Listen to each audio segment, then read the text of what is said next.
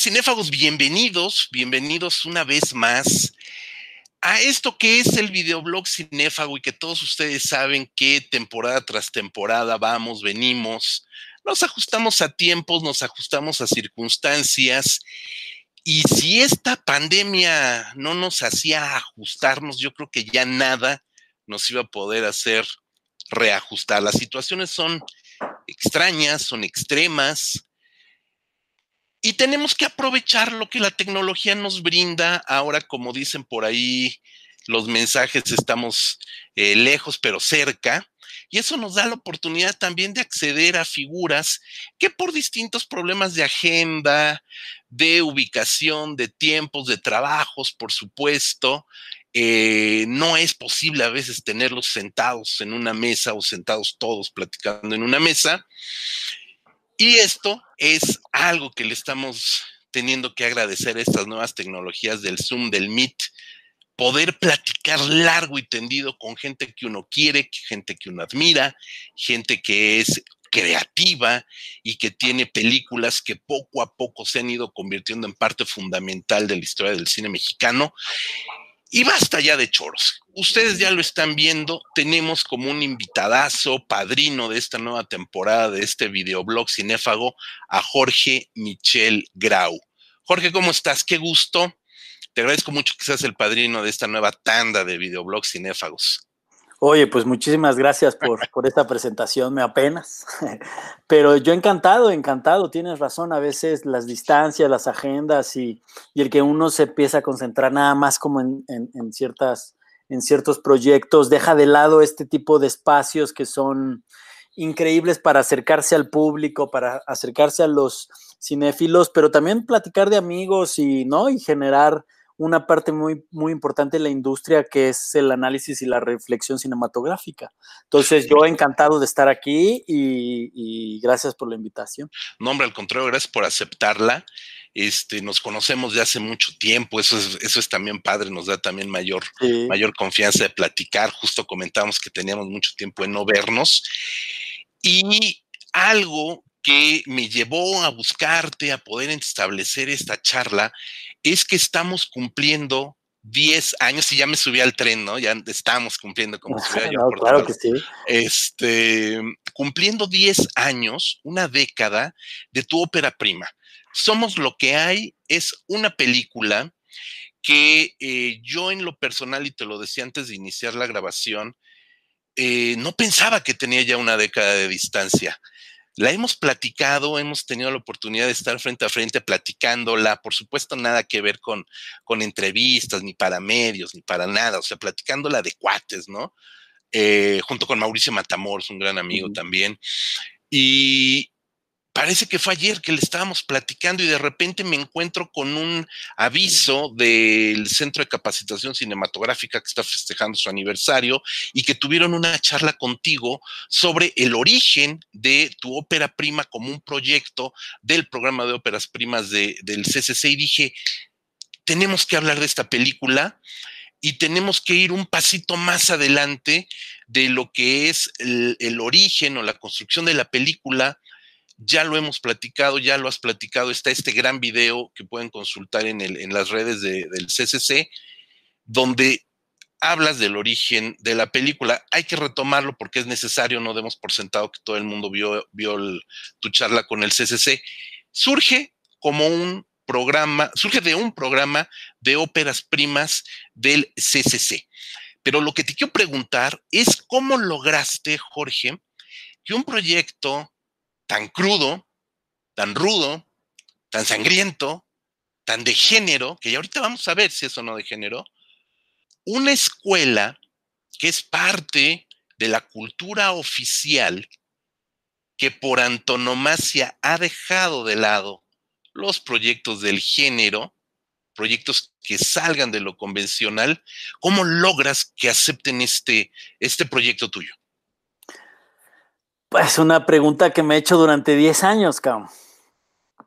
Fíjate que, eh, para empezar, tienes razón, no había manera, no había espacio, no había fondos, no, no había posibilidad de que si no, si no hubiera sido a través del CCC, este proyecto difícilmente se hubiera llevado a cabo por todos los elementos eh, que acabas de mencionar y porque efectivamente eh, los fondos que tienen que ver mucho con una cultura eh, de política pública, de apuesta a cierto tipo de proyectos, pues han dejado al lado la producción de género, de películas con otro tipo de temática que no sea o la comedia o películas francamente pues no diseñadas y planeadas para festivales, pero con ciertas temáticas mucho más atractivas para festivales europeos o cosas así.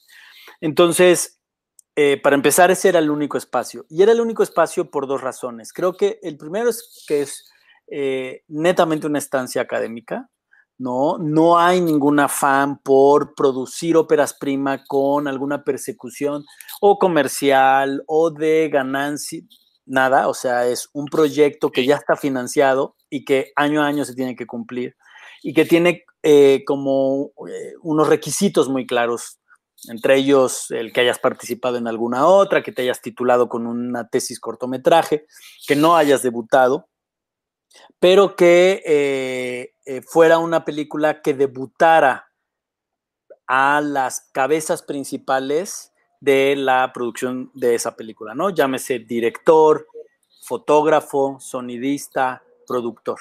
Entonces, Somos lo que hay tenía como varios elementos que eran muy atractivos en ese sentido. Estábamos debutando, evidentemente, el director, el productor, el fotógrafo, pero también era el primer largometraje protagónico de, Paco Barreiro, ¿no? Em, era la primera película como sonidista de, Alex Muñoz, la primera película eh, de editor de Rodrigo Ríos, la primera, ¿sabes? O sea, había mucha, mucha gente haciendo su primer gran debut o su primer gran, gran oportunidad. Entonces creo que también la escuela veía en Somos lo que hay eso, para empezar.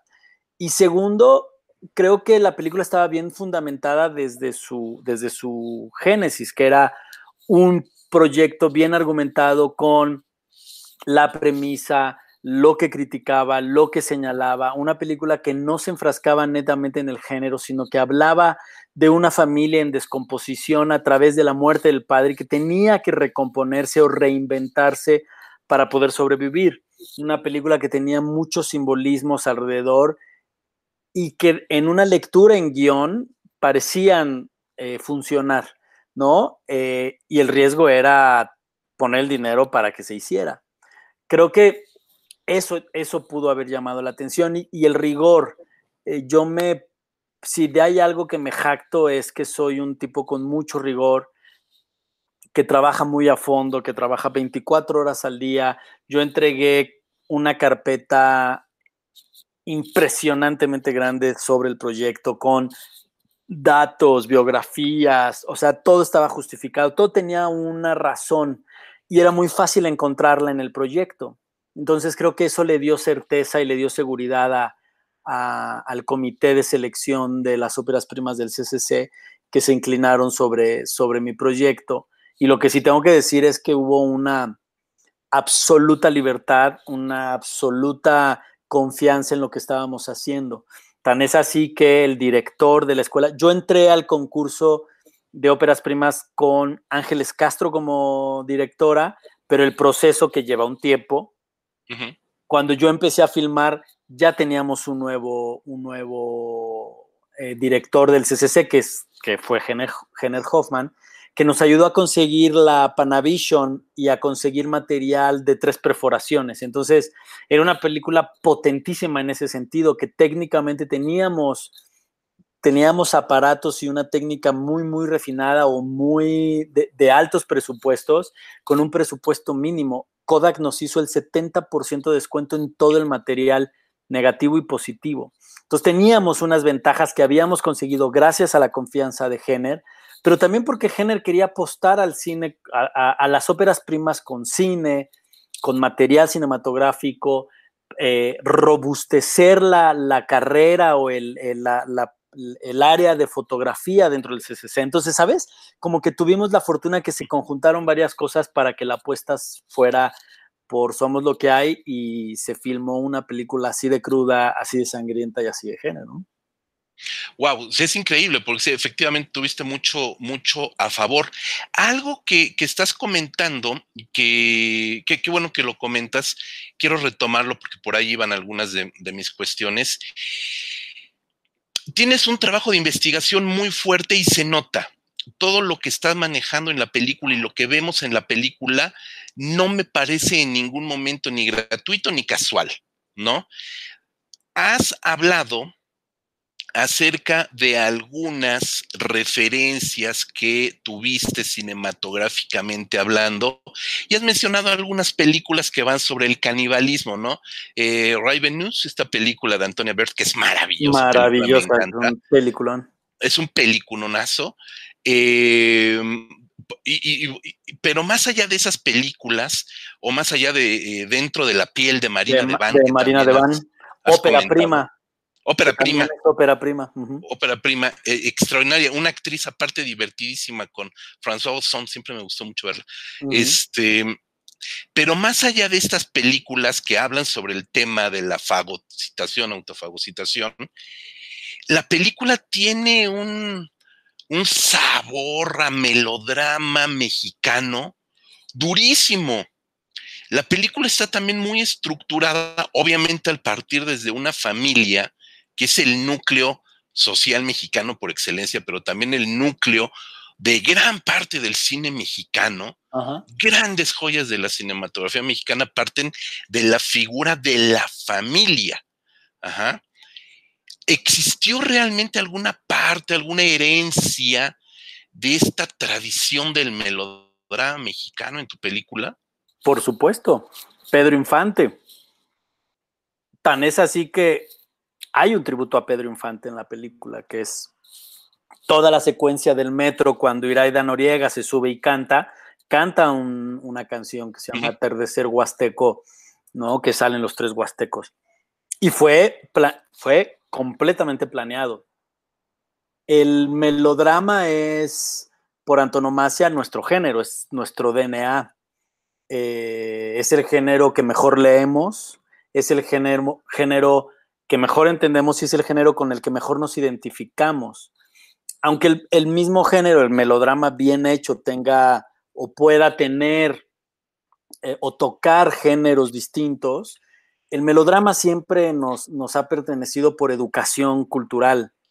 Eh, y partiendo de eso y sabiendo que íbamos a hablar de una familia, eh, la idea de hacer personajes melodramáticos vinculados directamente con una tragedia, me, creo que favorecía la, narración o la película en sí misma, pues, ¿no?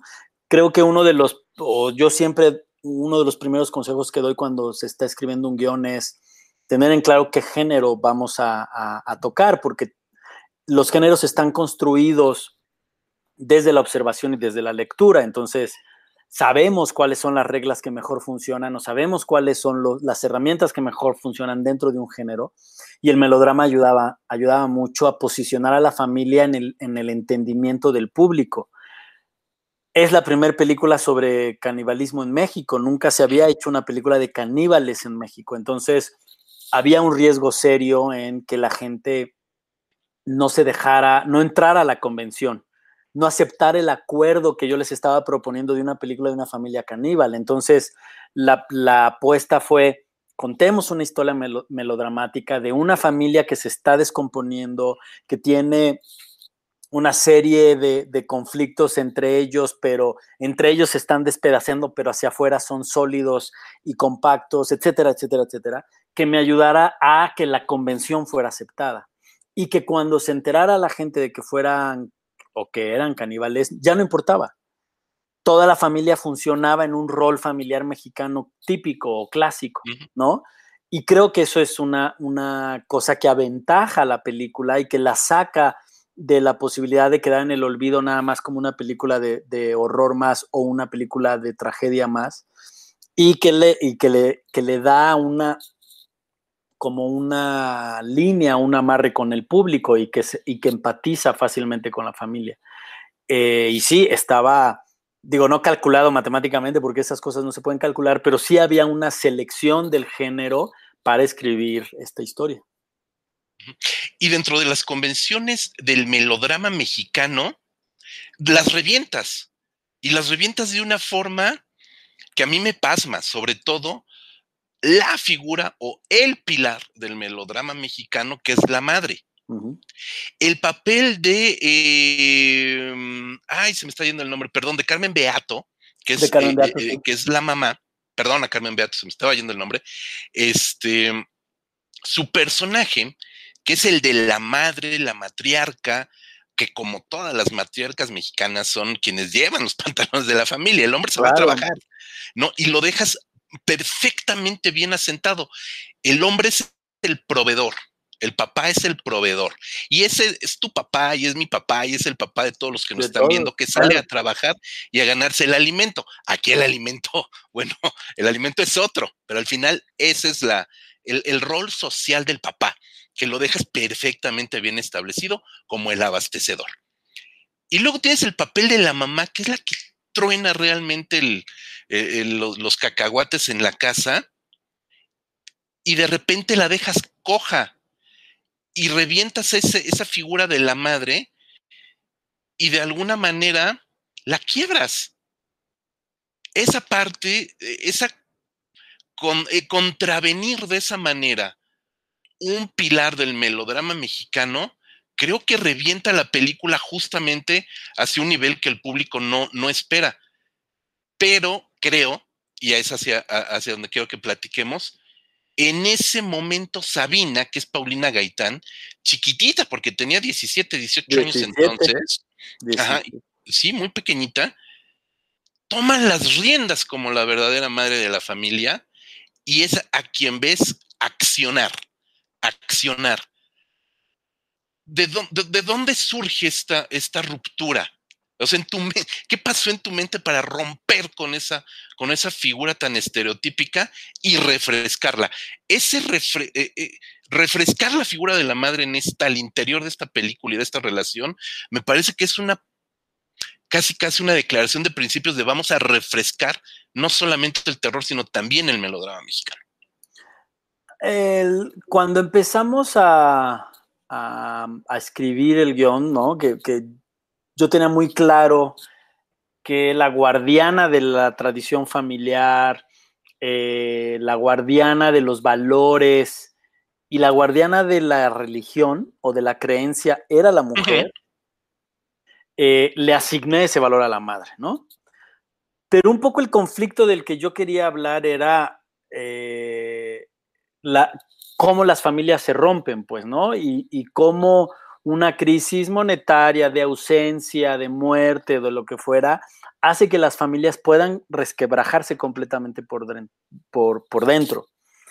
Y, la apuesta era, la madre es la primera que pierde la, como el control en ese, en ese resquebrajamiento, pues, ¿no? ¿Por qué? Porque en el rito o en la tradición mexicana, el, proveedor es el hombre, el padre, y cuando falla el padre, pues tiene que ser el hijo, el hijo mayor, el primogénito, el que lleva el, nombre, ¿no? El, apellido. Y aquí, pues era un símil, nada más que pues era el juego con el rito del, del canibalismo, pero en realidad estaba jugando con los valores comunes de la familia en México. Y sin embargo, yo estaba jugando con una oposición con la mamá. Yo jugaba que la mamá era la villana.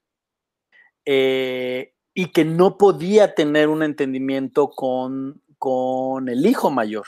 Y entonces eso iba a empezar a romper toda la nueva dinámica de, reestructura y es cuando viene, cuando viene Paulina a tomar las riendas, primero como muy por abajo, escondida, hablándole al oído a los hermanos y ya después confrontando a la mamá, al grado que hay una escena en las escaleras donde la contradice públicamente y la mamá nunca espera eso frente a sus hijos, ¿no? Y empieza a ver el rompimiento. Entonces yo lo que hablaba ahí o lo que me interesaba era la nueva generación, cómo la nueva generación se impone, ¿no?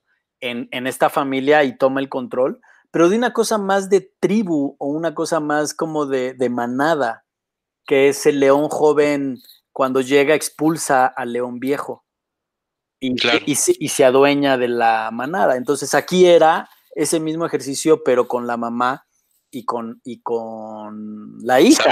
Que Sabina, al saberse astuta, al saberse más astuta que Paco y más valiente que, que, Alan, ¿no? Y que, y que podía manipularlos a su favor y llevar el rito a su favor, decide desterrar a la leona, ¿no? A, la, a la, que los cuida, les da eh, los valores y todo, y, Sabina llegar con los nuevos valores y con las nuevas ideas y todo. Entonces, era como un proceso natural de, tomar la manada en, sus manos, a sabiendas que tenía una gran ventaja, que era el, como el, el poder manipular a los hermanos en voz baja.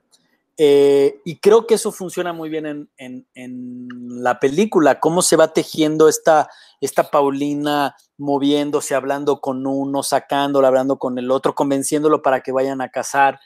Todo el ejercicio de filmación cuando van a cazar a los niños de la calle es como si cazaran unos lobos, es como los lobos cazan. Uno impacta la manada, separa la manada y los más débiles siempre se van a quedar atrás y esos a los que agarran los, los, lobos. Y todo tenía que ver con eso, ¿no? Con, la manada creciendo, la manada apoderándose del, apoderándose del poder, pues valga la redundancia.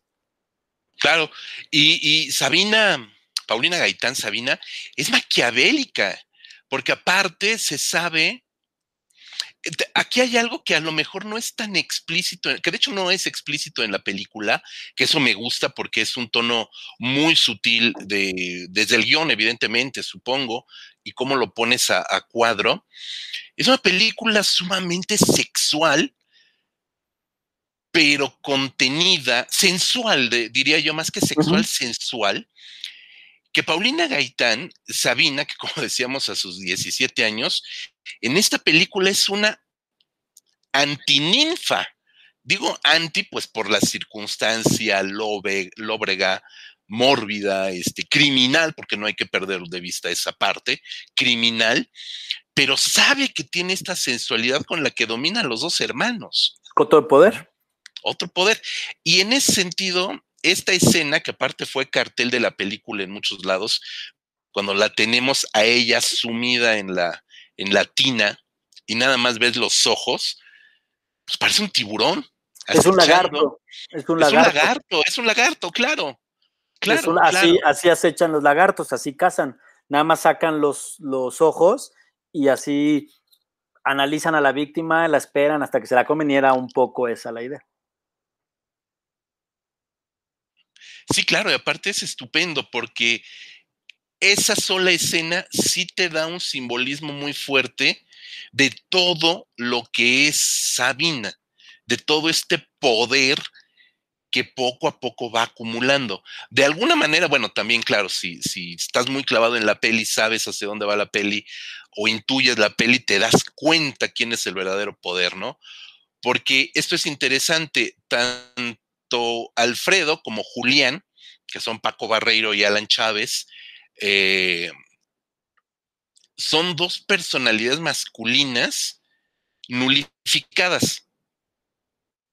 Pero aparte, ni siquiera es que las nulifique la mamá, que sí los anda cacheteando a los dos, ni los nulifica tampoco Sabina, por el contrario, los quiere utilizar. Son sus extensiones, ¿no? De sus brazos, ¿no? Se autonulifican, se autosabotean de una manera pasmosa. Uno uno, y, aparte son como las dos caras de la moneda, creo. Uno, extremadamente cobarde, no sé si sea la palabra, o tímido, o, y el otro, ¿no? extremadamente violento, extremadamente, exacto, retraído, y el otro extremadamente bronco. Ambos extremos terminan por nulificarse y son incapaces verdaderamente de convertirse en ese nuevo león, como, como bien lo comentas, ¿no? E, y eso también me parece muy interesante porque también va en contra del melodrama convencional. Nulificas a los dos varones. ¿Cómo, igual, lo mismo, ¿cómo surge esta nulificación? ¿Por qué nulificarlos de esta manera? Em, cuando empecé a desarrollar a los personajes y a darles eh, como identidad propia, me basé mucho en, digamos, como en mis actitudes. Eh, eso, digamos, podría, podría decirte que es medio autobiográfico eh, el diseño de los, de los personajes, ¿no? Yo tengo ese lado hiperviolento, ¿no? De mecha corta que pierde el control, que dice cosas que no quiere decir y luego se arrepiente. Y por otro lado, el, mismo que no se anima, que no se atreve, que le da miedo, ¿no? Y lo que hice fue sentarlo en la relación que yo tengo con mi hermano Octavio, que era una relación que en la adolescencia era muy violenta, de mucha confrontación, eh, que venía de la separación de mis padres y toda una problemática adolescente muy común en este país, pero que se reflejaba en esa relación que no nos dejaba crecer y que éramos, seguíamos siendo unos adolescentes peleándonos por lo mismo ya a los veintitantos, ¿no? Y era verdaderamente ridículo. Entonces, por ahí fue donde se construyó a, ambos, a ambos personajes, siempre pensando en que o sea, los dos tenían atributos, pero no tenían el mayor atributo que era el de la astucia, que era cómo, cómo poder observar y sacar ventaja de lo que está sucediendo. Hasta que en un momento en la película, eh, eh, Paco se da cuenta, ¿no? De, de una circunstancia y dice, este es mi coto de poder, aquí es donde yo navego como pez en el agua, aquí es donde yo puedo cazar, aquí es donde yo puedo reinventar a la familia y después entiende que él nada más era, él estaba destinado a tomar una decisión y la toma y todo funciona. Y además, regresando un poco a lo de la madre, la canción de, de A Tercer Huasteco que canta Iraida Noriega, lo que va diciendo es que la voz de la madre es la voz querida, que es la voz inicial, la voz que más te quiere y te protege. Y justo de eso se trataba la película, que era la mamá tenía razón. La mamá desde el primer momento de la película les dice lo que hay que hacer y ellos se niegan. Y Paulina, dentro de su astucia y su control y todo, no, no alcanza a ver que la mamá tiene razón y que lo único que tendrían que hacer es lo que la mamá está diciendo. Sin embargo, por coincidencia o por por una serie de, sucesos, la madre, la voy, a, la voy a spoilear, pues, pero la madre todo el tiempo está diciendo, comámonos a alguien, eso nos va a salvar. Y ellos, ¿no? O sea, uno hiper precavido, pensando y no, pero es que si no, y el otro hiper violento, echando todo a perder, haciendo que, que en lugar de cazar a alguien lo matan sin querer, etcétera, etcétera, etcétera. La única que come, que sí come eh, carne humana es Sabina. Cuando está en esta cosa hipersexualizada del, del cadáver del taxista y lo está tocando y lo está, porque ella está en esta, en esta hambre sexual y ella sí prueba, prueba la carne humana. Y a la postre, ¿no? Ella es la única que logra hacer que el rito sobreviva. Entonces, bueno, había como ciertas lógicas o de destino o de...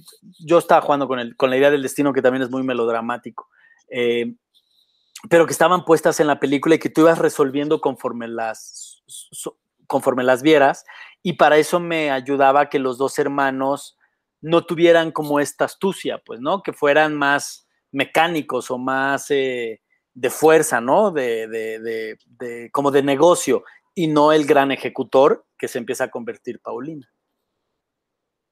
Claro, y en ese sentido creo que esta película también debería de verse, estudiarse desde el punto de vista de, género, de género femenino, no de género de terror, por, sí, de género, perspectiva de género, porque así como dices que estos dos eh, varones de la familia, eh, Julián y Alfredo, no funcionan, tampoco funcionan los dos policías, Soberanes y Jorge Zárate, Esteban Soberanes y Jorge Zárate, que son tus eh, judicial, típico judicial el mexicano, típico judicial. el típico judicial mexicano, tampoco funcionan. también son personajes estériles. Y los policías de a pie, que también tienen dos, tres policías de a pie que tienen eh, pues, el operativo, el operativo también, falla, ¿no? Entonces, no hay un varón no hay un hombre, pues, eh, eh, o un macho, si hablamos de todas estas manadas, que al final eso es lo que son los judiciales y los policías, etcétera, también funcionan como manada.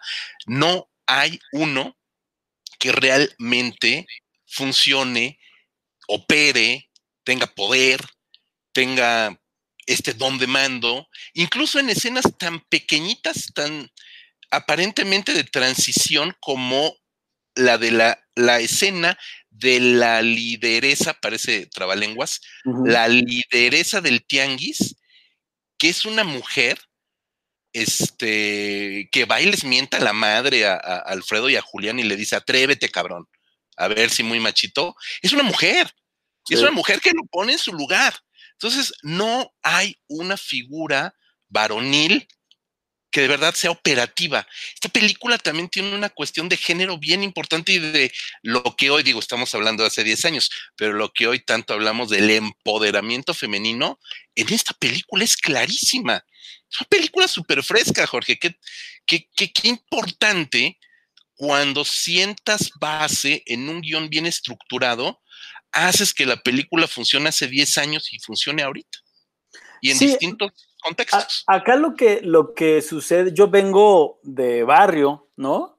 Yo crecí en la CTM, ahí donde filmé, ahí, ahí. Y esa lideresa es la lideresa. En mi, en mi retorno, yo vivía en un retorno, en una calle circular con treinta y tantas casas, y a la esquina o a la vuelta vivía la, la, lideresa del mercado, que era la rica, tenía unas pinches camionetotas. Era, era la pollera, era la que vendía pollos, pero era la líder del, del mercado y era la que cobraba y le daba la lana a la, delegación para que no estuvieran molestando y se pudieran poner ahí, etcétera, etcétera. Eh, todas las familias de mi retorno, todas venían o de familias disfuncionales, divorciadas, separadas, con, con gran ausencia de padre, eh, empezando por la mía, eh, pero todas en general, ¿no? O sea, los papás pues, nunca estaban, se iban, eran golpeadores, eran papás muy violentos. Había un vecino al que su papá los sacaba al patio y le pegaba con la manguera, güey, pero la manguera, con la, con la parte, pero enfrente de todos nosotros. Entonces, yo crecí en, una, en un ambiente hiperviolentado por los padres. Y las madres, en realidad, son las que llevaban la contención social del, del, del retorno si hubieran sido puros hombres, nos hubiéramos canibalizado y nadie de ese retorno y de esa colonia entera seguiría viviendo. Nos hubiéramos matado entre nosotros, pero son las mujeres las que hacen que este tejido dentro de esta tragedia siga funcionando, pues, ¿no? Em, y eso era lo que, digamos, yo estaba hablando, todos somos lo que hay, lo, creo que lo que más tiene son mis experiencias de niño en esa zona, ¿no? Eh, y el reflejo de cómo se llamaban los hermanos, cómo se llamaban con un papá ausente, cómo, cómo las madres tenían esta, este amor de protección que podía llegar a ser salvaje y violento hacia los hijos, ¿no? Y, eh, y eso recargados, nos guste o no, en que las mujeres son las que mandan en, en este matriarcado. Sí, totalmente, eso me queda clarísimo. Y Jorge, pasando, eh, estaremos yendo y viniendo de la peli y todo. Este, la película se estrena en el Festival de Guadalajara, en el Festival Internacional de Cine de Guadalajara, este, no me, eh, en 2010, justamente, en el 2010, que el Festival de Guadalajara es por ahí de marzo, casi siempre, excepto este año, pues casi siempre y le va muy mal. Eso ya lo sabemos, digo, tú sabes que yo me he dedicado a la investigación de cine mucho tiempo, entonces sabemos los que nos dedicamos a esto que, que a la peli le fue muy mal, ¿no? Y luego se exhibe en el Festival de Cannes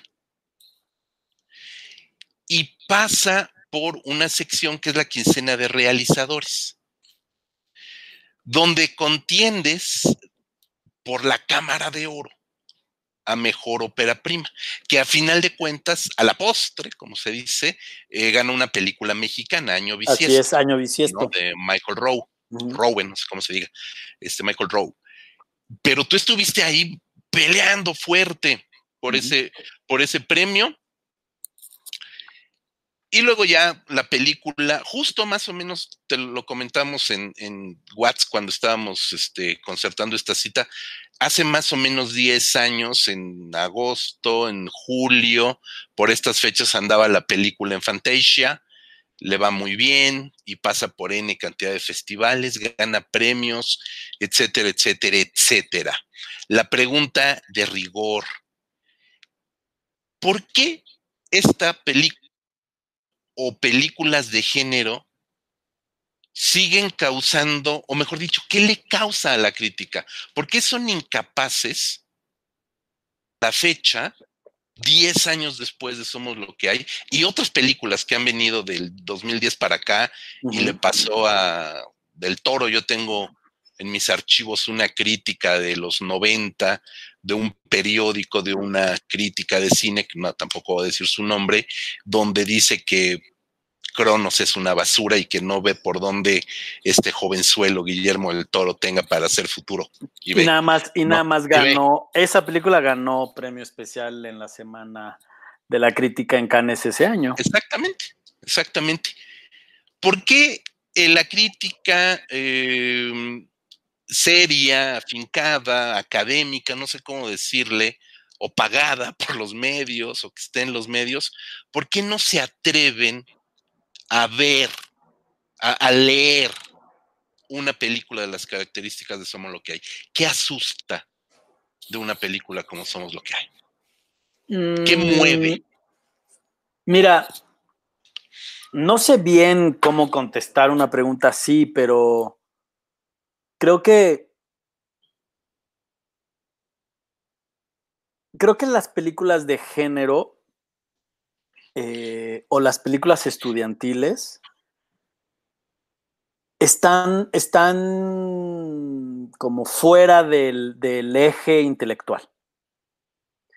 Y el crítico de cine, siendo una figura que no produce nada, que sí es una figura dentro del esquema de la industria, pero es un esquema hacia adentro de la industria y no hacia afuera, difícilmente un crítico influye fuertemente en la decisión del público para ver una película. Ahí lo vemos con las películas de Martí Gareda, que constantemente los críticos denostan su trabajo y hace una película y es un hit de taquilla, ¿no?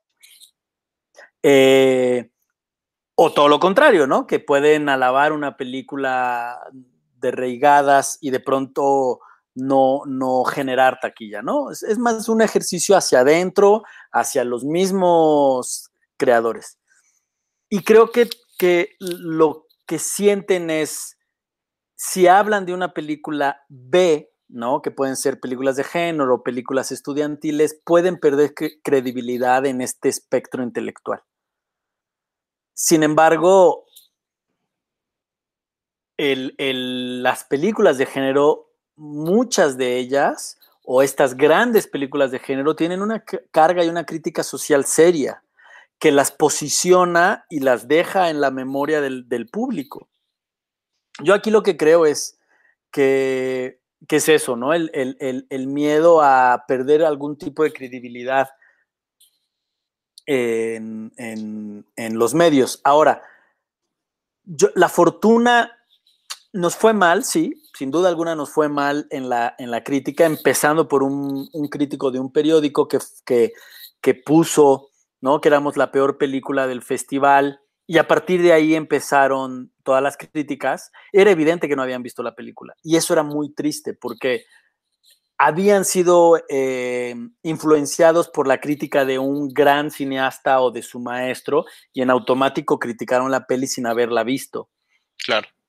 Y eso impactó de una manera fatal en, la película, al grado que eh, nada más había dos óperas primas en, ese, en el festival, en esa edición, y ganó una, una segunda película como ópera prima.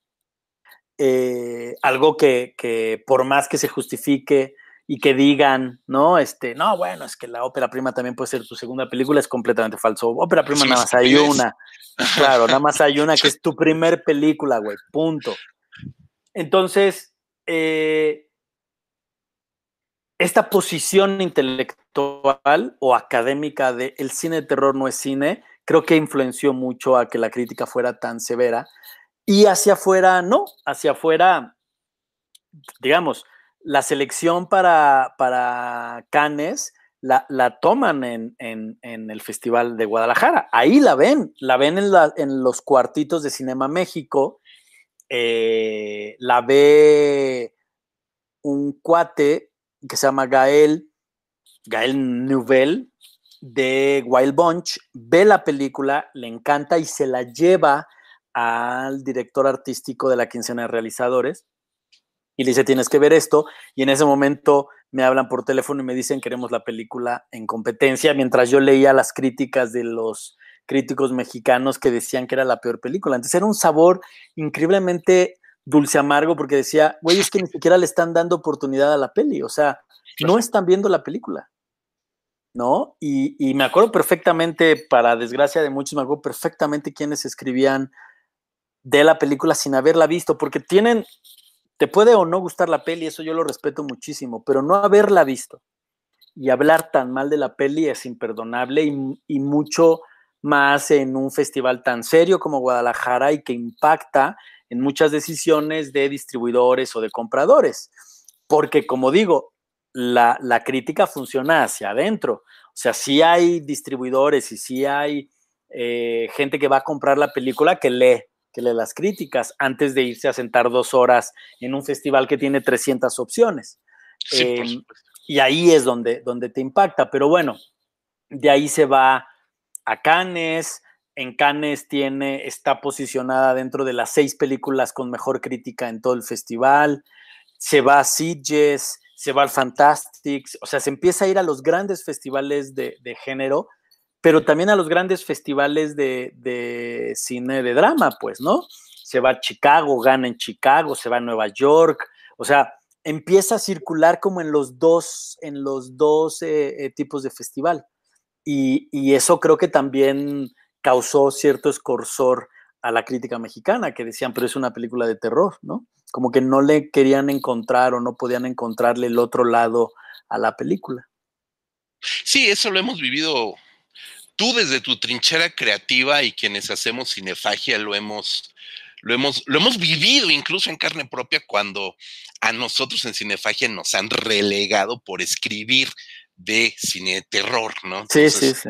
17 años después seguimos haciendo lo mismo y mira, nadie nos, nadie nos quita el gusto, ¿no?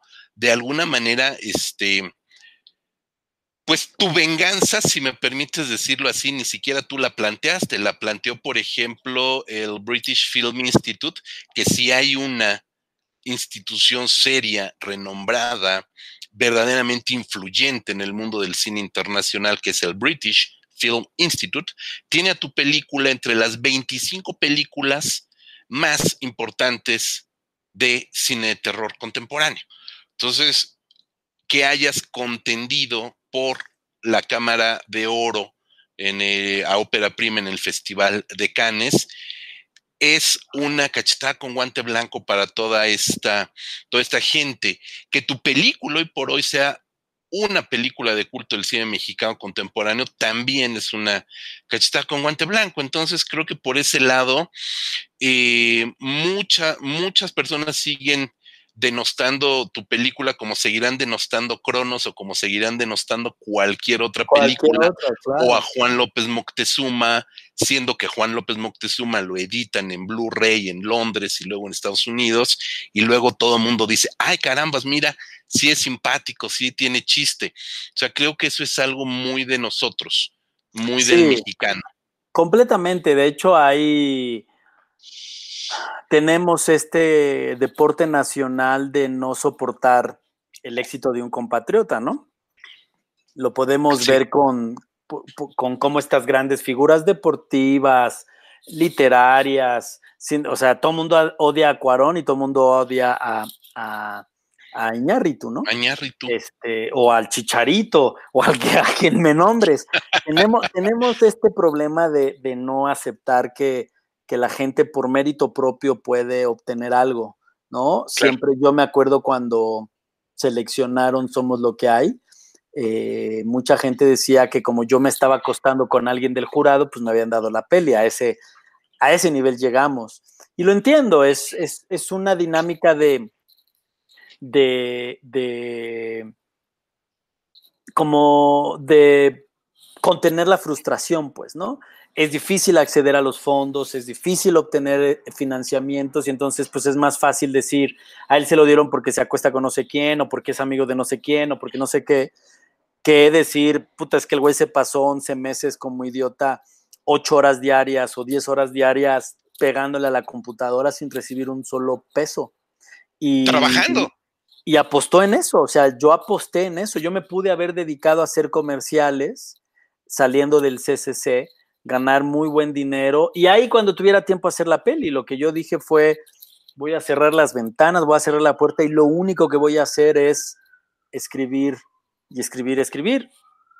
Pedí un préstamo de 200 mil pesos para poder sobrevivir ese tiempo y con eso escribí.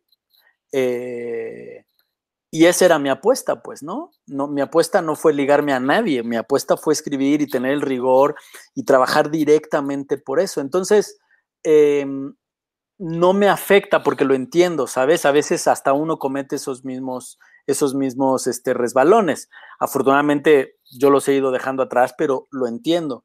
Lo que sí me, me, enorgullece es que la gente siga descubriendo valores importantes en la película y que siga encontrando que la película eh, tiene valores cinematográficos importantes que la están colocando en el gusto de la audiencia, y no nada más la inglesa y en las revistas estas que ha salido, sino que la gente que de pronto la ve le gusta, y eso, y eso habla que la película está bien hecha, tiene, es transparente, es, no tiene absolutamente ningún tipo de pretensión, ¿no? Es una película que nace de mis experiencias, contada en la CTM, desde la CTM, con gente de la CTM, ¿no? Y este, y que además apuesta por poner a la ciudad desde otro, desde otro lado, no es la Condesa y no es la Roma, ¿no? Es el eje cafetales, Santana, el mercado de la Balbuena, este, estaciones del Met, ¿sabe? O sea, como ese México que no,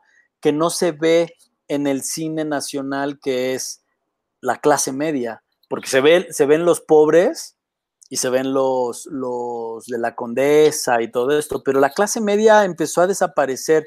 Eh, del, cine nacional que venía de una tradición del cine de los setentas con el cine, de, cine obrero, ¿no?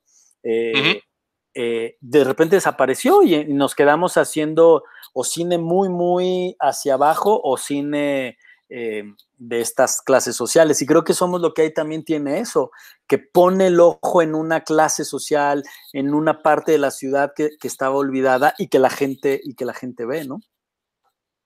Sí, eso es muy importante. De hecho, cómo recuperas también el barrio es padrísimo, porque también nos lleva a pensar en justo en el cine popular mexicano, este mismo cine de los 70 que comentas, ¿no? Eh, hay una serie de secuencias en, el paradero del metro Tasqueña, de microbuses de Tasqueña, en la glorieta de los insurgentes, en el cabaletito, etcétera, etcétera, que incluso todas esas secuencias eh, que siguen a, Paco Barreiro, el personaje de Alfredo, eh, en lo personal me resuman mucho al cine de Jaime Humberto Hermosillo de los 70, justamente por el, el modus del personaje de Alfredo y lo que está buscando y lo que encuentra en, ese, en esas secuencias. A mí me recuerda mucho ese cine que Jaime Humberto Hermosillo salía a la calle a filmar a filmar a sus personajes en sus contextos. Entonces, esa parte también creo que es un rescate de ese cine verdaderamente popular mexicano que sí se ha perdido mucho, que el cine popular mexicano no es sexo, pudor y lágrimas. No, y que, y que muchas veces el cine nacional, y perdón que lo diga y tal vez me haga de muchos enemigos, está hecho desde el privilegio. está hecho desde la mirada lejana. Eh, yo me subía a los peceros en la estación tasqueña, ¿no? Ese plano era, era mi vista de todos los días, todos los días me iba al metro tasqueña y de ahí moverme a donde fuera, ¿no? Eh, cuando íbamos a, chupar o a comprar este, discos o lo que sea, pues teníamos que pasar por glorieta, la glorieta de los insurgentes. Eh, los mercados que se ven ahí, pues son los mercados donde yo iba todos los días, bueno, todos los días a comprar cosas. Los andadores, las calles, o sea, era el barrio por donde yo me movía y lo quería retratar así, como mi cotidianidad. Y creo que eso es una de las cosas más honestas de la película, que la película tiene un personaje muy importante que es la ciudad y cómo se relaciona con, con, con los personajes que están intentando sobrevivir metidos en esa selva, en esa jungla, queriendo pasar desapercibidos y depredando otras clases sociales. También la película tiene una gran carga política o de denuncia social en ese sentido, cómo hay clases sociales olvidadas por las autoridades que pueden ser perfectamente depredadas y nadie se entera, como los grupos de las trabajadoras sociales, los niños este, de la calle, los indigentes, ¿no? Que son miembros de la sociedad que, que a, la gran mayoría de la gente les da, les da asquito y les da, ¿no? Como comezón y que si fuera por ellos, mejor que desaparecieran. Y por eso la película abre así, ¿no? Con la muerte de lo que parece ser un indigente enfrente de un, de un escaparate de moda, con un pinche bikini de miles y miles y miles de pesos, y de repente este tipo cae fulminado por una enfermedad que al ratito si quieres hablamos de ella, que es un guiño completamente de género y, para los conocedores de, los caníbales. Y pues pasa la gente de limpieza, lo levanta limpia y vámonos, el consumo tiene que continuar, nada, no pasó nada aquí, siéntanse tranquilos, sigan comprando, ¿no? Desde la primera escena está planteado una, una, una visión con esa, por lo menos, no sé si una crítica, pero por lo menos con ese comentario, y, no tuvieron ganas de verlo. Y en cambio... No, y es brutal, es brutal porque al final eh, sí refleja mucho de la lumpenización, si se me permite la palabra, la lumpenización de estas clases marginadas, pues viene por parte de las clases privilegiadas. Entonces, ahí está, ¿no? Y, y, lo dejas muy bien. Esa primer, este, bueno, la muerte del padre, que es como abre la película justamente, es brutal. Es brutal porque además quienes los recogen, son trabajadores de limpieza que en términos generales o en términos reales son parte de su mismo estrato. exactamente. ¿No? Son, de su mismo estrato. Son sus iguales. Son sus iguales. Son sus iguales y a final de cuentas ya no hay sensibilidad, no hay empatía ni siquiera por el igual. Ya sabemos que hay una lucha de clases, ¿no? Y que los de abajo este, odian a los de arriba y los de arriba ignoran a los de abajo. Eso es normal, es parte del mundo, del capitalismo, de lo que quieras. Pero ya la falta de empatía entre similares es justamente esta canibalización de la que hablas, ¿no? Me parece brutal y lo pones muy bien y qué lástima que no lo hayan querido ver, eso también.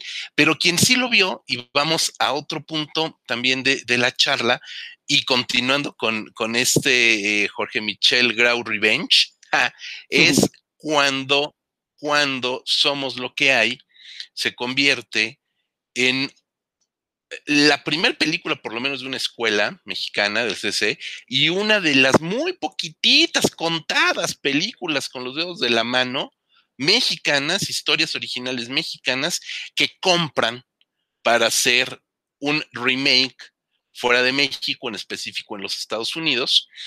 Ajá. ¿Qué, ¿Cómo reaccionas? ¿Cuál es el, cómo te enteras de la noticia ¿qué dijiste? Ah, chinga, ¿qué pasó? Pues no que era muy mala, este, ¿por qué la compran si es tan mala o qué? ¿Qué pensaste, Jorge? Eh, me contactan por mail eh, poquito después del estreno, ha de haber sido en 2011 quizá. Eh, me mandan un mail diciendo que les interesa, les interesa muchísimo eh, platicar conmigo sobre la posibilidad de hacer el remake de Somos lo que hay. Em, a mí al principio me sorprendió, digamos, ¿no? Me, me causa como un impacto, ¿cómo decirlo? al principio no, sabía cómo tomar la, noticia, ¿no? Pero después entendí que era justo, o sea, que, que, era justicia hacia la película, ¿no? O sea, que la película había tocado fibras, hablaba de cosas muy personales, por lo menos desde mi perspectiva, ¿no? Muy personales de mi familia, de mi experiencia, de cierto sector social que estaba retratado en la película, que la película tenía una, una, un nervio muy honesto, eh, muy desnudo hacia el público y que era justo además también para el trabajo de todos los miembros del crew, que habían hecho una labor extraordinaria. La foto es extraordinaria, la música es extraordinaria, las actuaciones son de primer nivel, ¿sabes? O sea, como que de pronto dije, no habíamos pasado, pasamos los, los Arieles medianamente en blanco, por ejemplo, ¿no? Uf, uf, ni digas. Dos nominaciones. Ajá, y nada más le dieron eh, efectos, especiales que mira, yo hoy soy parte de la academia, orgullosamente parte de la academia y la defiendo y trabajo en post de ella y para ella, pero lo cierto es que también había un ejercicio en ese momento, ahorita ya no, afortunadamente hay un entendimiento bien distinto en cómo votar por las películas y todo, pero en aquel momento sí era un, era otra cosa, ¿no? Era un, un grupito, un club que hacía sus votaciones y que no era fácil poder entrar ahí. Pero entonces a lo que quiero llegar es, me dio mucha satisfacción por eso, ¿no? O sea, como, como ver coronado el trabajo de tanta y tanta gente que estaba debutando y que en un principio fuimos como objetos de, pues sí, de burlas, de críticas fuertes, ¿no? Y que luego caía esta, esta gran posibilidad. Entonces, me escriben, yo hablo con el CCC eh, y hablo con el IMCINE y no había antecedente. Nunca se había hecho una película mexicana remake. Existía el antecedente de Sobreviven, pero Sobreviven, eh, la película gringa, no está basada en la película mexicana, sino en los textos de uno de los sobrevivientes. Entonces, eh, evidentemente, pues es el mismo evento y todo, pero no es la misma película. Entonces no había por dónde ni comparar, ni hacer contratos, ni saber cómo cobrar, no había nada. Entonces, eh, el CCC me dice, bueno, pues hagámosla y la hicimos. Voy a contar una anécdota que es súper chistosa.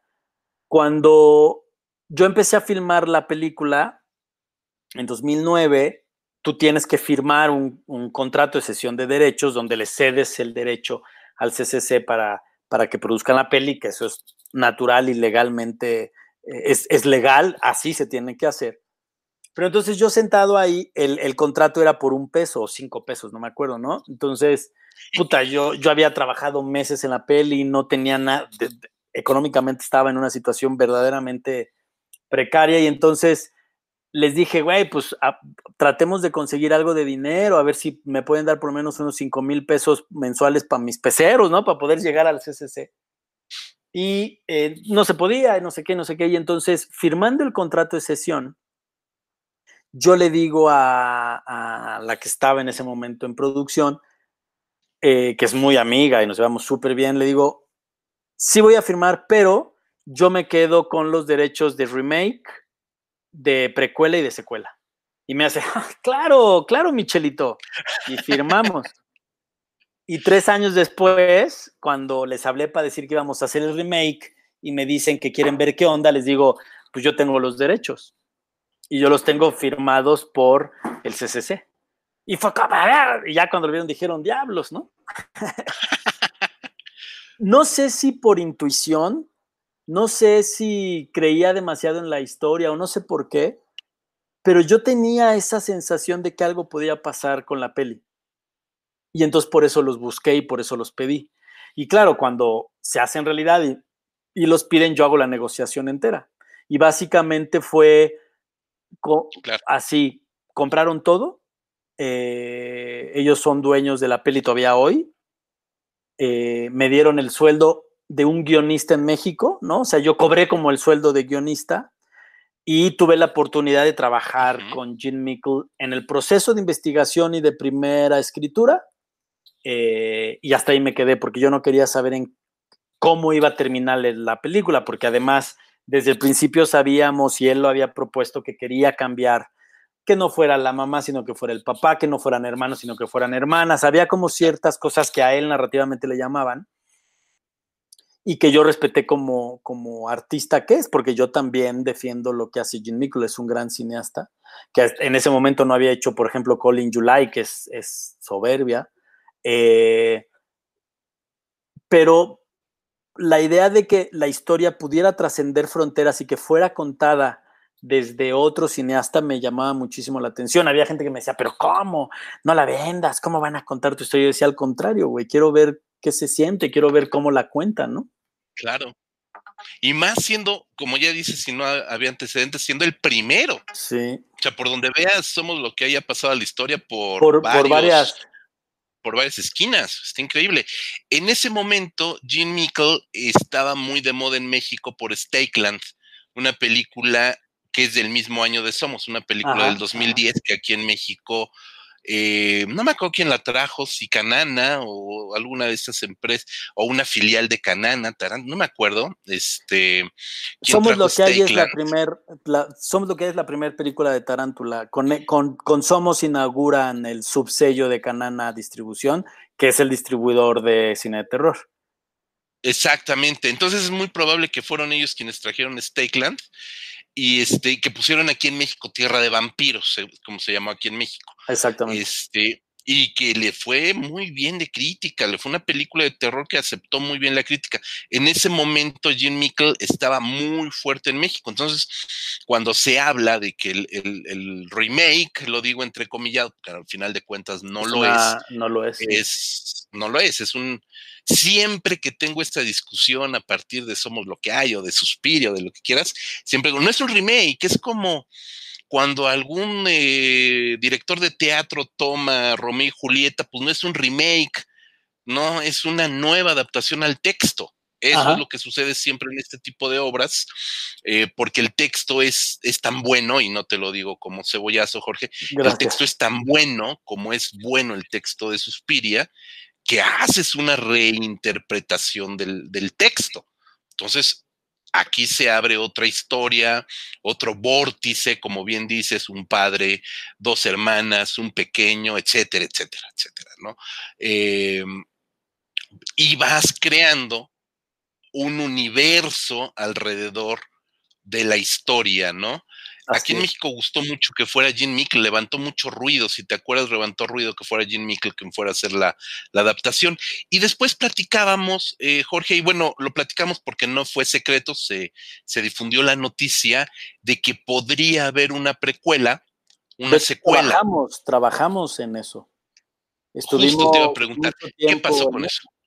Pues mira, eh, yo me iba a hacer cargo de la secuela. Ajá. Y la precuela la llevaba, no me acuerdo cómo se llama, un, director noruego también de terror. El que hizo la de los trolls, ¿cómo se llama? Este. Eh, ah. Obredal, se apellida Obredal. Él. Obredal. De hecho, nos reunimos los tres en Cannes cuando. Ah, porque además, curiosamente, el, el, remake de, de, Somos lo que hay, que, se llamó We Are What We Are, también lo seleccionan, también lo seleccionan a Cannes en 2013. Y entonces se convierte, Somos lo que hay se convierte en la primera película en la historia de Cannes que original y remake están seleccionados. Y eso le llama la atención a unos productores y a unos distribuidores el cine independiente gringo se hace así. No hay un gran productor que pone la lana de por medio, sino que encuentran distribuidores encuentran como métodos de financiamiento privados y con eso lo hacen. Entonces, este grupo de, de productores que tienen una inversión muy menor en la película habían conseguido el interés de Memento para hacer el remake sacan, sacan esa peli y entonces es cuando deciden apostar en Canes, ¿no? Por la, secuela y la precuela. Entonces nos llaman nos ponemos a trabajar, yo les hago igual un argumento, carpetas, así les empiezo a mandar mucha información. Y el problema que empieza a suceder es que eh, la película no es el hit taquillero que creía Memento.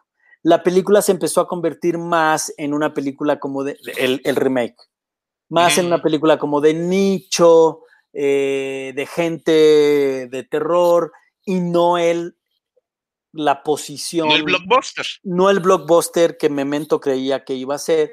Y entonces empiezan a enfriar la idea. Eh, y después de ciertas cosas que pasaron entre ellos, ¿no? Porque pues yo ahí definitivamente nada más escribí un argumento y se los mandé. Eh, hubo como malos entendidos, no quedaron tan bien en, en la relación productor-distribuidor y decidieron parar el, proyecto. Entonces yo arranqué ahí otro proyecto que era la posibilidad de hacer una novela gráfica de, Somos. Pero eh, a la hora de vender los derechos de remakes también se vendieron todos esos derechos. Entonces me daba un poquito, me daba un poquito flojera hacerles todos los proyectos a estos güeyes y que ellos coronaran el, proyecto. Eh, y es una lástima porque además se hizo esto seguramente no lo sabe mucha gente, pero además escribí una serie de 10 capítulos basada, basada en Somos lo que hay, ¿no? Que era cómo llegaban a ser lo que era. Entonces contaba la historia de la mamá y el papá, por ejemplo. Y este, y luego la movimos a Nueva Orleans, y entonces todo sucedía, se descubría con la inundación. O sea, era una cosa tremenda lo que empezó a provocar Somos lo que hay en el universo de productores gringos.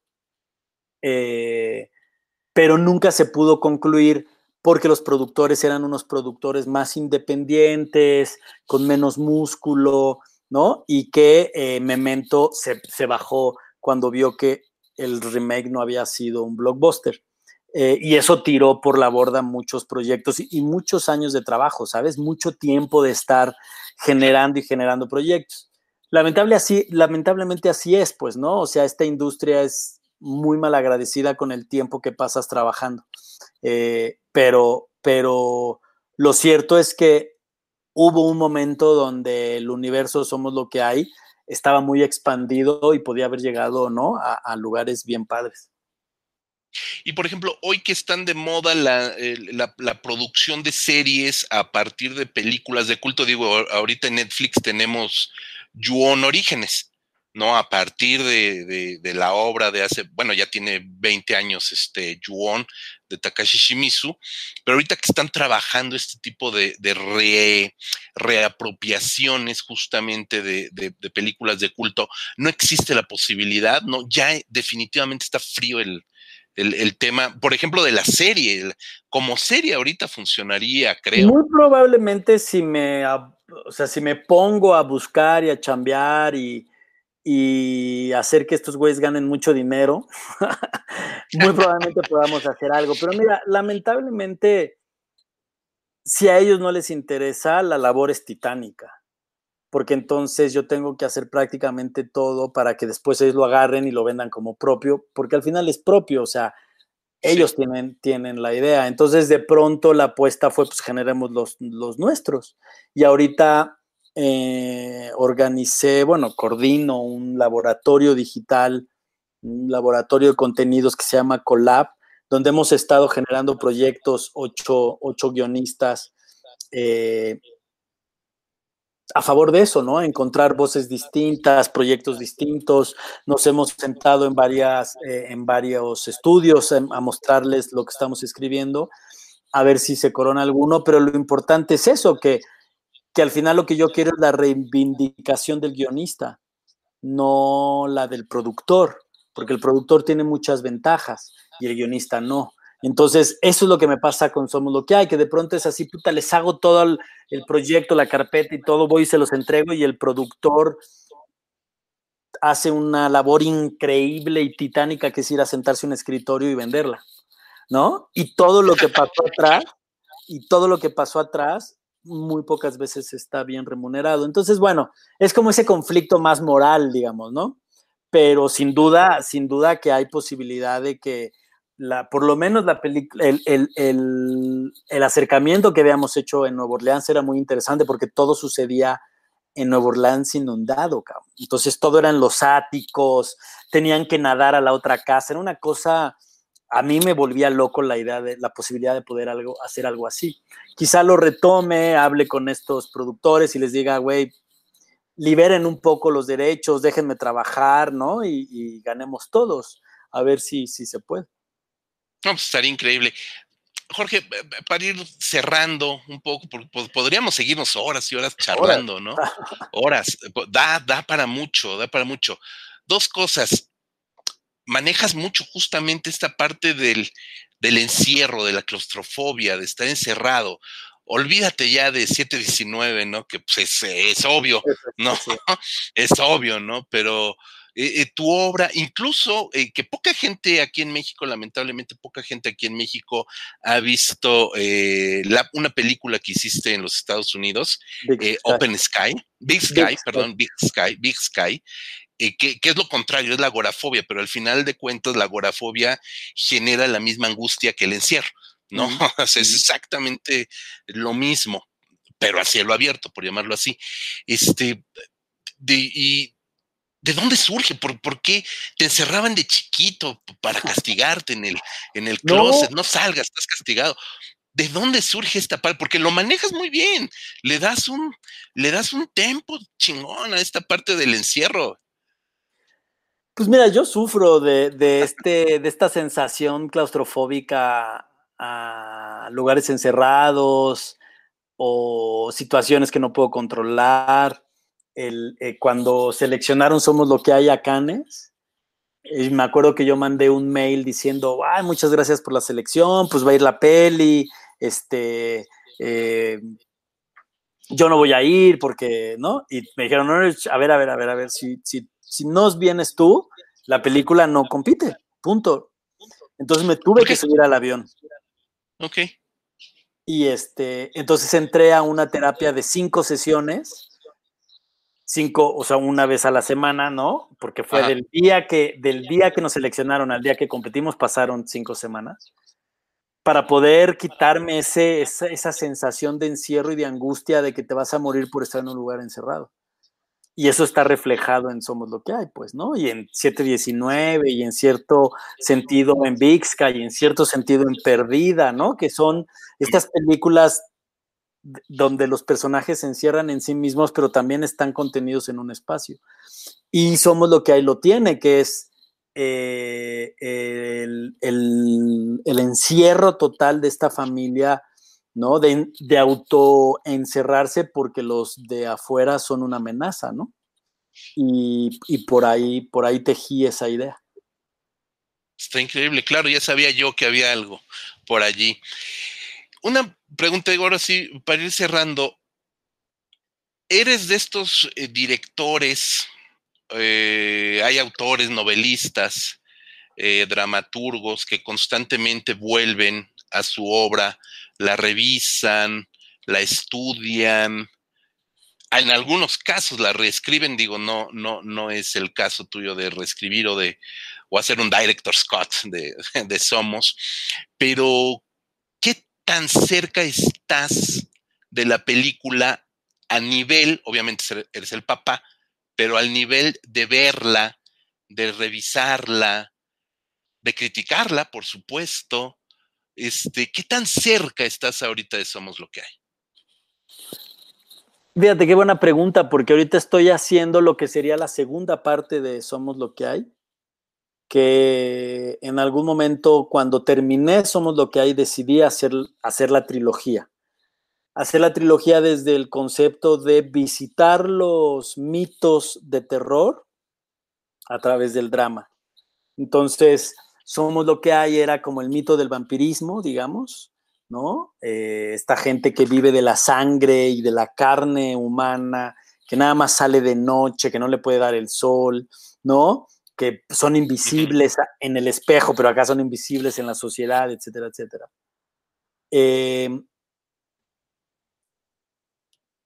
y la que, o sea, la, la, siguiente que escribí, que escribí hace mucho tiempo, es un drama sobre un padre y un hijo, el hijo con un grado serio de esquizofrenia que cree que su papá es un hombre lobo. Y entonces es visitar el, mito de la licantropía o de los hombres lobo a través de la relación familiar de un padre y un hijo. Que esa película afortunadamente se fue mejorando, se trabajó el guion y ahorita nos han dado ya un, dinero, ¿no? Nos dieron casi la mitad, un poquito menos de la mitad, ¿no? Para poder hacer la película y estamos empujando para hacerla el año que entra.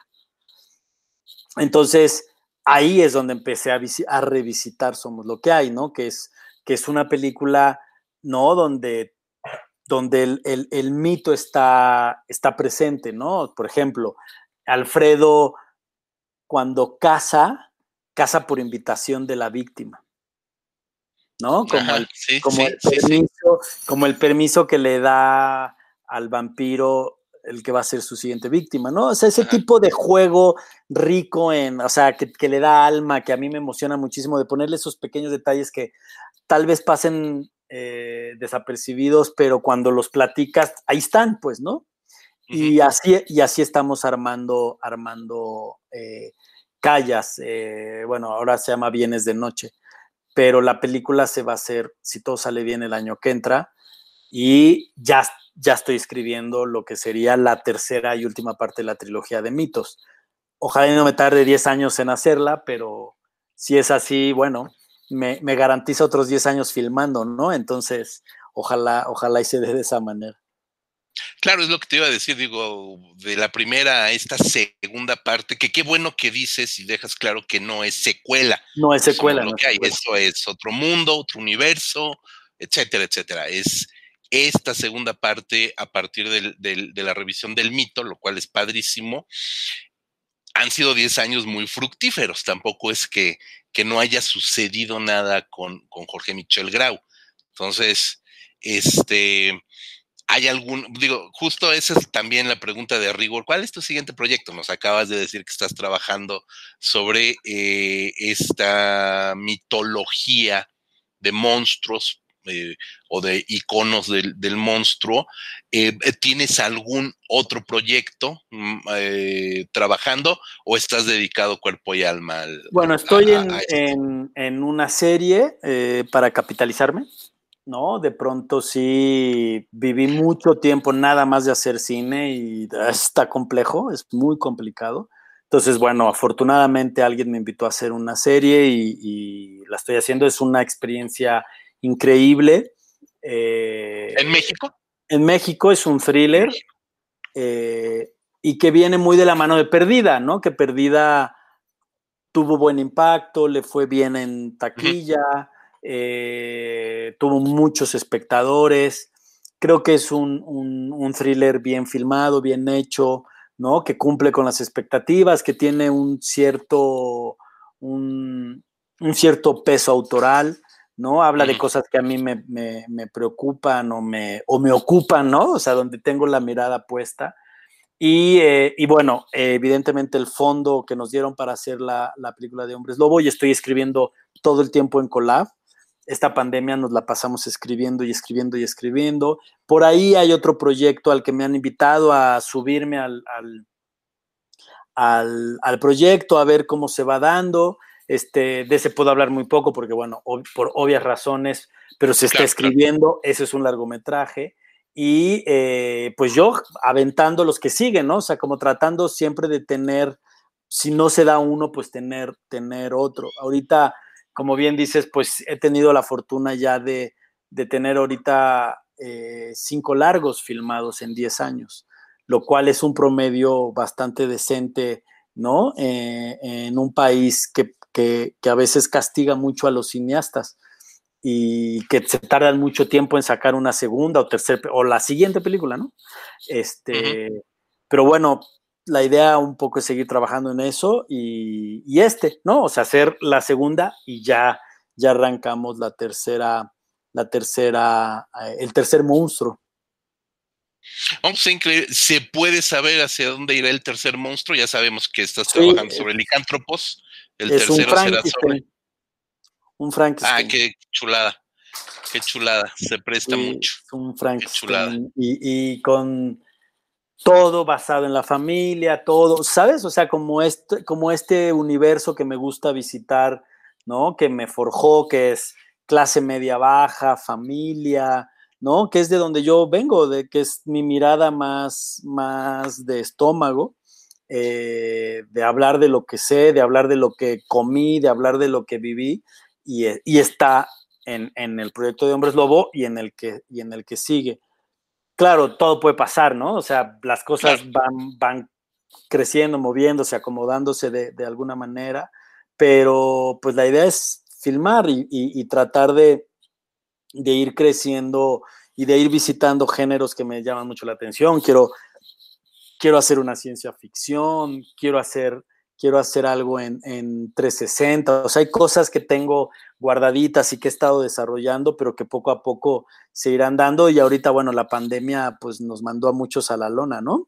Paró muchos proyectos y todo, pero pues fue el momento como de reflexionar, encontrar, encontrar otro tipo de, de proyectos para generar y tratar de que el año que entra, que esto ya haya pasado, empezar a, aventarlos. Pues mi querido Jorge, creo que es un colofón genial para, para una carrera muy productiva. Ya lo dijiste, cinco, cinco largos. Eh, Chalán continúa, bueno, no muy continuamente, pero se pasa en el 22. Que, que, la gente vea Chalán. A mí me gusta mucho Chalán también. Este, Big Sky está difícil que se vea acá en México pero pues búsquenla, hay maneras, siempre hay, maneras, de, hay maneras. hay maneras, hay maneras. Y bueno, 719 perdida, este, e, eventualmente están, estarán también. Sí, 719 está en Netflix y perdida. Netflix. Y, este perdida estará en cualquier momento en alguna. Sí, eventualmente estará en streaming, ¿no? Y somos lo este, que hay está en Filming Latino. Exacto, es justo lo que te iba a comentar. Eh, a propósito ahorita también de todos los aniversarios del CCC, etcétera, etcétera, está la película, por favor, comentarle a la gente. Hace rato decías que ibas a spoilerear. Yo digo, ya tuvieron 10 años para verla, entonces ya, ya, ya no podemos decir que es spoiler. De verdad, es una de las grandes películas del cine mexicano contemporáneo. No lo digo nada más yo y no porque lo diga yo, es verdad. Es verdad porque la película tiene todos los méritos. Podríamos seguir platicando horas, yéndonos punto por punto, personaje por personaje. Eh, hay muchas cosas. Digo, no hablamos de lo obvio que es eh, Tito y la, y, la morgue. El, la morgue, el tributo. El tributo, que además, eh, si entran a Wikipedia y ven la, la entrada de Somos lo que hay en inglés, dicen de muy mala manera, habría que decirle a alguien que lo corrija, Jorge, que, que es una secuela de Cronos. ¿no? Y, hace la referencia que es una secuela de Cronos, justamente por el personaje de, de eh, Daniel Jiménez Cacho y de Juan Carlos Colombo. Evidentemente, quien escribió la entrada en Wikipedia en inglés de Somos lo que hay, debe de ser el mismo crítico que no vio la película en Guadalajara y sigue sin saber qué vio, Jorge. es, lo, malo, de, la, democracia en Wikipedia, ¿no? Que puede ser bien, muy, muy relajada. Pero lo que sí es cierto es que el tributo no nada más habla sobre Guillermo del Toro, sino habrá, y la intención era de inscribir somos lo que hay en una historia del cine nacional, pues, ¿no? Que era en ese universo de ficción mágico de unos personajes que trabajaban en 1993 en una morgue, en 2010 aparecen en esta misma película, ¿no? La idea era como poner en ese imaginario fílmico también a Somos lo que hay. Y, y, rindiéndole tributo al, amor que le tengo al cine nacional, pues, ¿no? Al cine de los setentas, a, a, todo el cine de Pedro Infante, ¿no? Con, con, pequeños tributos o pequeñas referencias y cosas así, que no son tanto para el público, pero que, se, que creo que permean la película y que le dan esa, le dan ese tamaño o ese, ese ese volumen, ¿no? Esa, e, e, ese volumen robusto que tiene, que es, la película es, es, mexicana, tiene un personaje importantísimo que es la Ciudad de México, tiene un género que nos pertenece a los mexicanos que es el melodrama, y tiene una honestidad casi autobiográfica sobre una familia de clase media baja que está intentando sobrevivir a toda costa con todo lo que le sucede, ¿no? Entonces, eso es Somos lo que hay échenle un ojo, ¿no? Creo que es una película que se deja ver todavía. Afortunadamente creo que no ha envejecido. Eh, o sea, sí ha envejecido, pero no ha envejecido mal, ¿no? Creo que, que se puede ver, se puede ver todavía bien. Y pues ahí está, en Filming Latino, ojalá y la puedan ver. Y yo estoy en mis redes todo el tiempo dispuesto y, y platicando, entonces ahí podemos seguir platicando. Ah, pues dinos cuáles son tus redes. Jorge Michel Grau, todo pegado, mi nombre y mis dos apellidos, y estoy en todas y regularmente contesto, ¿no? Este, todo el tiempo sobre pelis, sobre guiones y todo. Y en, el, en las redes de Collab, que es eh, Collab Historias, eh, ahí también platico mucho sobre adaptaciones, remakes y todo. Entonces, pues por ahí abramos diálogos. Abrámoslo, Jorge, y que no sea el último diálogo que tenemos en Cinefagia contigo. Así es, mi hermano. estaremos no platicando mucho más. No, no, no, para nada, al contrario, un gusto siempre verte. Eh, ya nada más para que la gente se entere, nos conocemos desde la Facultad de desde la facultad, así es, y Sociales en la UNAM. Eh, entonces, pues ya, hay, hay, mucho que contar. Te mando un abrazo muy fuerte. Gracias por ser el padrino de esta, de esta nueva temporada de Cinefagia, el videoblog cinéfago, como le decimos. Ya veremos de qué otra manera le ponemos. En sus propias palabras, Jorge Michel Grau. Muchas gracias. Muchas gracias por la invitación. Muchos abrazos. Pues a ustedes, cinéfagos, pues también muchas gracias. Nos despedimos, nos vemos por acá en la siguiente. Gracias a todos. Hasta la próxima.